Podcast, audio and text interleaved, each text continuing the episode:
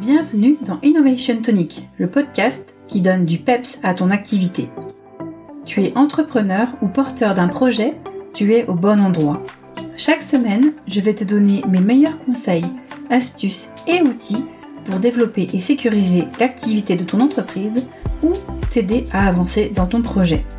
Je m'appelle Marie-Laure Jourdain et je suis experte en innovation, en créativité et en création d'entreprise. Attention, nouveauté. Je lance un nouveau programme à destination des entrepreneurs et des créateurs d'entreprises. C'est le programme Cornaline.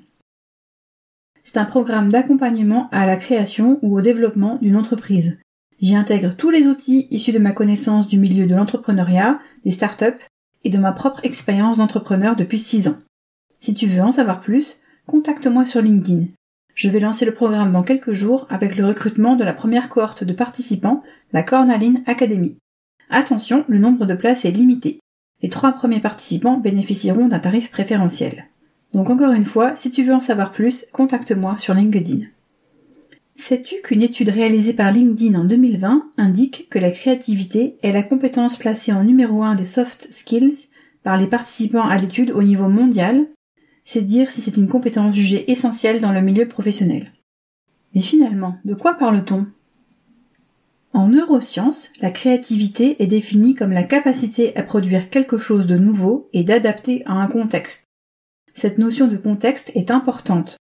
La simple nouveauté ne suffit pas.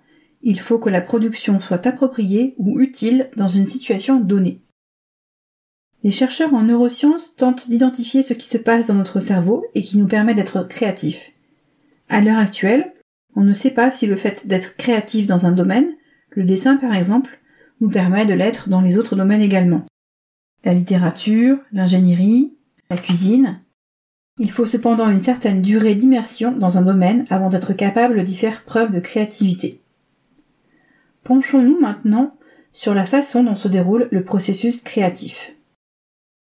Penchons-nous maintenant sur la façon dont se déroule le processus créatif dans un contexte plutôt professionnel.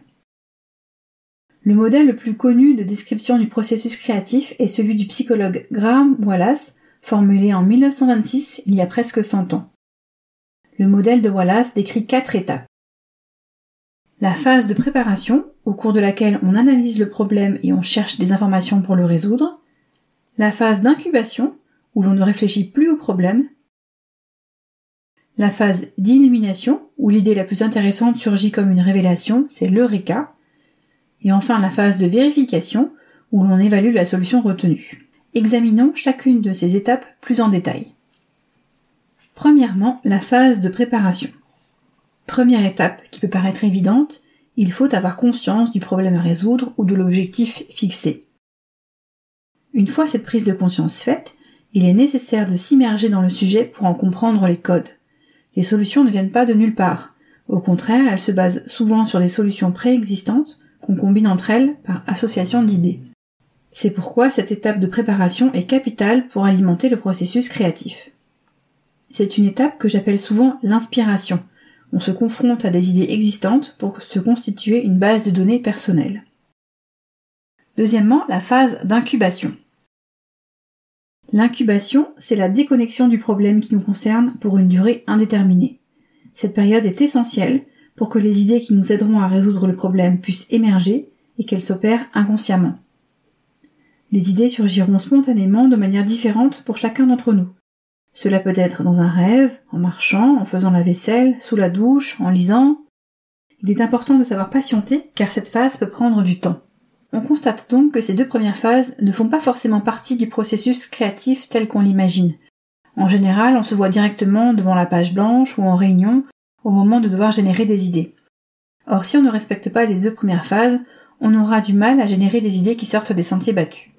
On arrive à la troisième phase, la phase d'illumination. C'est le moment de l'émergence des idées.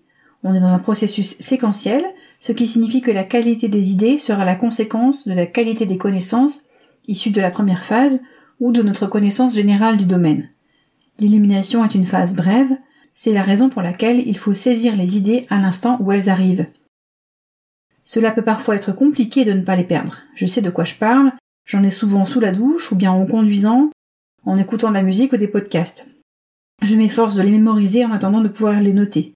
Cela m'arrive aussi la nuit et bien souvent j'en ai perdu en les ayant oubliés au réveil.